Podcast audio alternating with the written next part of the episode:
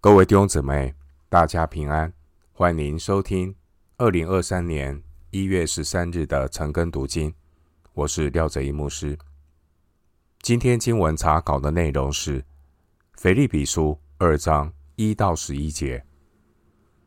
腓立比书二章一到十一节内容是在基督里的合而为一。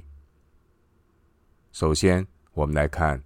腓利比书二章一到四节，所以在基督里若有什么劝勉，爱心有什么安慰，圣灵有什么交通，心中有什么慈悲怜悯，你们就要意念相同，爱心相同，有一样的心思，有一样的意念，使我的喜乐可以满足。凡事不可结党。不可贪图虚浮的荣耀，只要存心谦卑。个人看别人比自己强，个人不要单顾自己的事，也要顾别人的事。二章一到四节，保罗劝勉信徒要行在合一中。二章一节说：“所以在基督里，若有什么劝勉。”一开始的所以，表示下面的话与上一段一章二十七节同有一个心智衔接，说明教会信徒与保罗既然同有一个心智，就当在合一上有实际的操练。二章一节列出了信徒必须要合一的理由。既然信徒在基督里。得着这么多的劝勉，并且在彼此的爱心中得着安慰，享受在圣灵里的团契交通，以及圣灵所赐下的慈悲怜悯。因此，属神的儿女就应该彼此分享，彼此合一。经文第一节说，在基督里，若有什么劝勉，若这个字。可以翻译为“既然”。第一节，圣灵有什么交通？这是指在圣灵里的团契相交。经文第二节，保罗列出信徒彼此合一的几种表现。首先是意念相同，意念相同是指基督的肢体都当学习彼此的倾听。查验神的旨意，真正以基督耶稣的心为心。圣徒合一的第二方面表现是爱心相同。基督徒的爱心相同，强调的不是我们爱神，而是神先爱我们。基督徒能够爱，相同的感动是神先爱我们，这样的爱。才是真正感恩又谦卑的爱心。第二节说，圣徒合一会有一样的心思。基督徒如何有一样的心思呢？这就是第五节所说的，以基督耶稣的心为心。第二节，保罗再次的说明要有一样的意念的特别。是只要有合一的行动，表明教会是按照基督的心意来行动。弟兄姊妹，什么是合一？合一的含义，并不是所有基督徒的思想言行都要相同。合一的含义是指在圣经中关乎救恩真理的认知上要一致，彼此。共同的遵行。然而，在非关救恩真理的事情上，教会可以接纳有不同的意见。弟兄姊妹，教会要合一，而不是统一。合一不是统一，两者并不相同。虽然信徒在非关救恩真理的事情上不一定会有相同的意见。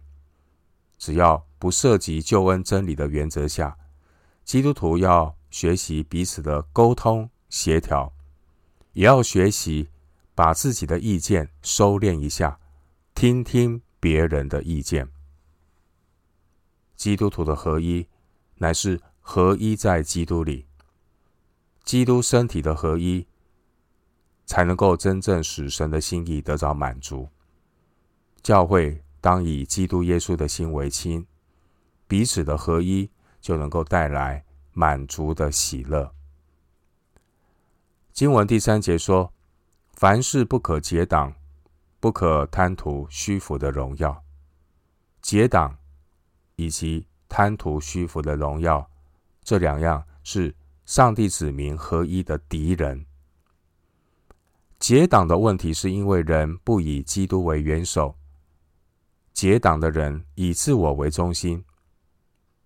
结党的人如果他自己不能够做领袖，结党的人就会去攀附做领袖的人，为要从中给自己带来好处。除了结党会破坏合一之外，贪图虚浮的荣耀也会破坏合一。贪图虚浮的荣耀也是。骄傲和自我中心的态度，透过地位、权势、名声、能力、成就感来满足虚浮的荣耀。结党和贪图虚浮的荣耀，两者都会破坏肢体的配搭。这也是每一个追求合一见证的信徒必须远离的。经文第三节提到。存心谦卑，存心谦卑不是自我节制的修养，也不是故作谦虚的装甲，而是舍己背十字架的破碎，在神面前真实的承认自己的败坏、软弱、一无是处、一无所能的光景。第三节说，只要存心谦卑。个人看别人比自己强，除非我们能够准确的把自己看清楚，我们才不会太高估自己，把自己看得过高。有自知之明的人，他才能够看别人比自己强。所谓看别人比自己强，就是谦卑承认自己也是需要别人的服侍，要尊重每一个人。欣赏神在其他肢体身上的工作，也留意神借着其他肢体给我们的提醒和侍奉的呼召。因此，第四节说：个人不要单顾自己的事，也要顾别人的事。这节经文呢，乃是提醒基督徒，不要以我们就是要以基督耶稣的身体这个角度。来彼此的帮补，那个人要照所得的恩赐彼此服侍，来建立基督的身体。教会是基督的身体，基督徒彼此互为肢体。无论是生活的需要或属灵的益处，基督徒在物质上和属灵上或多或少都有一些的缺欠。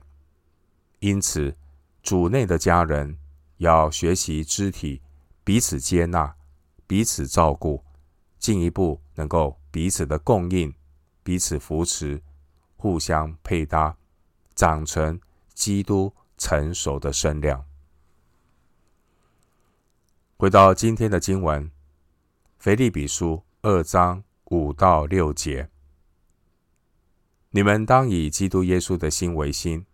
他本有神的形象，不以自己与神同等为强夺的。经文从第五节到第十一节，内容是基督徒要学习耶稣基督那谦卑舍己的榜样。经文五到六节，保罗提到基督的身份，基督耶稣与父神原为一。耶稣基督，他与父神同荣同尊。前面二章一到四节，保罗鼓励腓立比信徒要心存谦卑，信徒彼此之间要有真正的相交和合一，而基督徒合一最佳的途径，就是共同效法基督耶稣的榜样。经文五到八节的内容，是一首关于基督论的赞美诗。五到八节内容谈到基督耶稣，他主动的虚己，然后被升高。五到八节的经文内容有可能是保罗引用早期流传在信徒中间的一首诗歌，关于基督论的一首诗歌。五到八节这段经文提供给我们很重要的参考资料，让我们了解到初期教会关于基督论的看法。初期教会的信徒，他们相信基督拥有完全的人性和完全的神性。经文第五节，你们当以基督耶稣的心为心。保罗鼓励信徒。要在基督里思想信徒彼此之间的关系。保罗说：“你们当以基督耶稣的心为心。”这就是在基督耶稣里的思想。弟兄姊妹，思想会影响我们的行为。基督徒要操练在基督里的思想，这是一切属灵操练的前提。使我们能行出基督耶稣所要我们行的。记住，思想会影响我们的行为。思想对准圣经，我们的行为才能够荣神益人。信徒必须要先有在基督里的思想，以基督耶稣的心为心，如此才能够在肢体彼此的关系上。有腓立比书二章一到四节那样的心思意念，教会才能够有真正的合一。第六节说，他本有神的形象，本有这个词解释了基督道成肉身之前的本相。经文第六节提到，基督道成肉身之前的本相，就是神的形象。神的形象是指神的本性和荣耀。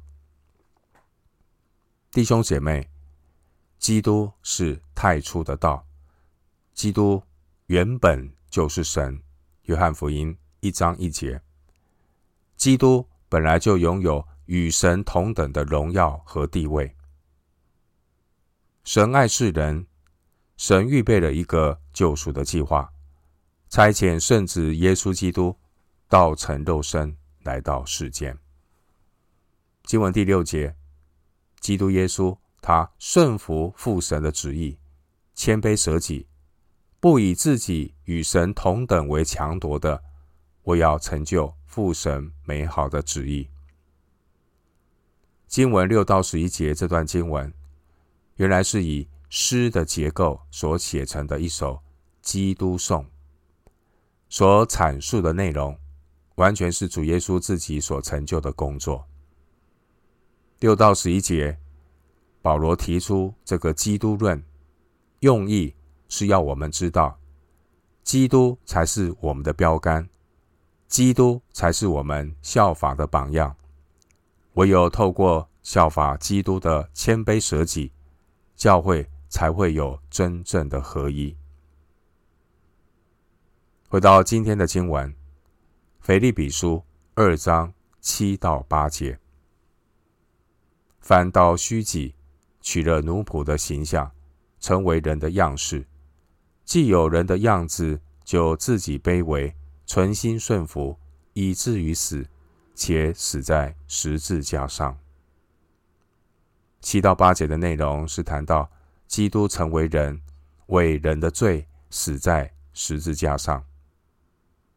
第七节说，基督他反倒虚己，基督耶稣放下自己上帝的尊荣，甘心卑微成为人，基督耶稣道成肉身，成为人的样式。耶稣基督一面具有完全的人性，基督耶稣一面也具有完全的神性。基督耶稣所放下的不是他的神性，基督耶稣乃是放下他合法的权利、荣耀和地位。第七节说，他取了奴仆的形象。奴仆的形象与第六节神的形象互相对应。奴仆的形象是指仆人的本性和卑微。在旧约圣经的预言中，以赛亚书五十二章十三节有提到受苦的仆人。这位受苦的神仆人，预言的就是基督耶稣。基督耶稣把他荣耀的神性放在人的肉身中。基督耶稣把自己的神性放在人性的限制里。罗马书八章三节。希伯来书二章七节十四节，基督在世的一生，他把自己神性的荣耀隐藏在奴仆的形象和人的样式中，在肉身中的基督耶稣，他在人性中表明神的荣耀，而基督耶稣他在人性当中。他完全没有犯罪。第八节说，既有人的样子，这是表明基督他是完全的人，并不是一个好像人的超人。基督耶稣具备完全人的样式。第七节，经文第八节说，基督他。自己卑微，这让我们看到耶和华仆人的形象。以赛亚书五十二章十四节、五十三章第三节，并且基督他存心顺服，这是强调基督的神性与权柄。因为只有神才需要对死亡顺服。对神而言，没有死亡，但基督顺服神的旨意，必须顺服，透过人的身体来经历死亡。第八节，主耶稣主动选择以至于死，且死在十字架上，作为他人生的终点。对世人而言，死亡是迫于无奈，别无选择。但道成肉身的基督，是他主动选择死亡。约翰福音十章十八节，基督主动选择死亡，是基于主耶稣对父神和世人的爱。所以，基督耶稣他甘心顺服神的旨意。希伯来书十章七节提到耶稣的顺服。希伯来书十章七节说：“我来了，为要照你的旨意行。”基督他舍己降卑，一直彻底的降卑到最低点，并且死在十字架上。关于十字架的刑罚，对于罗马人而言，十字架是最残忍、最恐怖的刑罚。罗马政治家西塞罗甚至说，罗马公民要远离十字架，不单身体要远离十字架行刑的地方，甚至思想、眼睛、耳朵都要避开十字架。对于犹太人而言，钉十字架就是把人挂在木头上。生命记二十一章二十三节说：“这些挂在木头上受死的人，他们是在神面前受咒诅的。这些被咒诅的人，已经从以色列人中被驱逐，不得在神的约上有份。因此，十字架就成为犹太人的绊脚石。哥林多前书一章二十三节。但对基督徒而言，十字架的含义是上帝成就人与神和好的恩典记号。罗马书五章一到十一节，哥林多后书五章二十一节，加拉太书三章十三节。对基督徒而言，十字架是主耶稣从降卑到变为升高的转捩点。十字架也是基督徒是否谦卑顺服的考验。十字架是神儿女得荣耀的根据。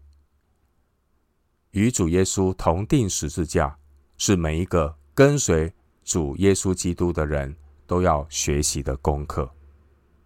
没有十字架的舍己顺服，就没有与主同复活的荣耀。基督徒面临十字架的功课时，当欢喜快乐的接受。回到今天最后的经文，腓立比书二章九到十一节。所以神将他升为至高。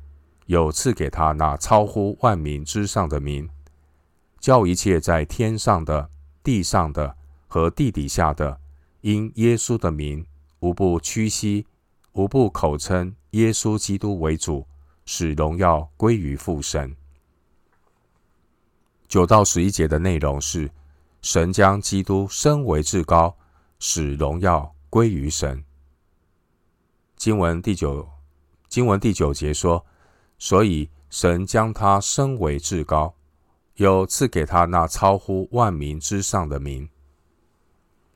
前面七到八节记载，基督他为爱虚己，甚至谦卑顺服神的旨意，主动在十字架上牺牲。而经文九到十一节出现了一个转捩点。这位死在十字架上的耶稣，神将他升为至高，恢复圣子耶稣的本相。耶稣基督，他是万王之王，万主之主，得胜的君王，他是耶稣基督。经文第九节，耶稣从死里复活，耶稣他升为至高，恢复天国。君王的尊荣，弟兄姊妹，基督不是为了升高而降卑，因为基督本来就在至高之处。基督的降卑和升高，都是为了顺服父神的旨意。基督从至高之处开始，再回到至高之处。基督他从父神出来。又回到父神那里去，这才是正确的基督论。弟兄姐妹，基督徒要如何的效法基督，以基督耶稣的心为心？最重要的途径就是要舍己，背十字架，跟从主。弟兄姊妹，十字架。十字架是神做工的方法，不是目的。十字架的目的是要把被拣选的人领回到人被造的荣耀里去。人若不肯接受十字架的破碎和降卑，就不能回到荣耀里。经文第九节提到耶稣那超乎万民之上的名。这超乎万民之上的名，就是十一节的主。十一节说：“耶稣基督为主。”耶稣基督为主，这是宣告人子耶稣基督，他是全宇宙的万王之王。经文第十节说：“因耶稣的名，耶稣的名就是第九节那超乎。”万民之上的名，经文十到十一节内容是引用以赛亚书四十五章二十三节，表明基督就是以赛亚书四十五章二十三节乃为宣告万膝必向我跪拜，万口必凭我起誓的独一真神。经文十一节说：“无不口称耶稣基督为主，使荣耀归于父神。”当众教会都有十一节无不口称耶稣基督为主的态度时，教会就不会有任何的结党纷争。弟兄姊妹，当众教会都有十一节无不口称耶稣基督为主的态度时，你就会看到，万口只承认耶稣基督为主，这才是真正的合一。盼望我们都能够有以基督耶稣的心为心所带来的合一，以基督耶稣的心为心所导致最终极的结果是什么？是十一节所说的，使荣耀归于父神。这是神计划终极的目的，使荣耀归于父神。我们今天经文查考就进行到这里，愿主的恩惠平安与你同在。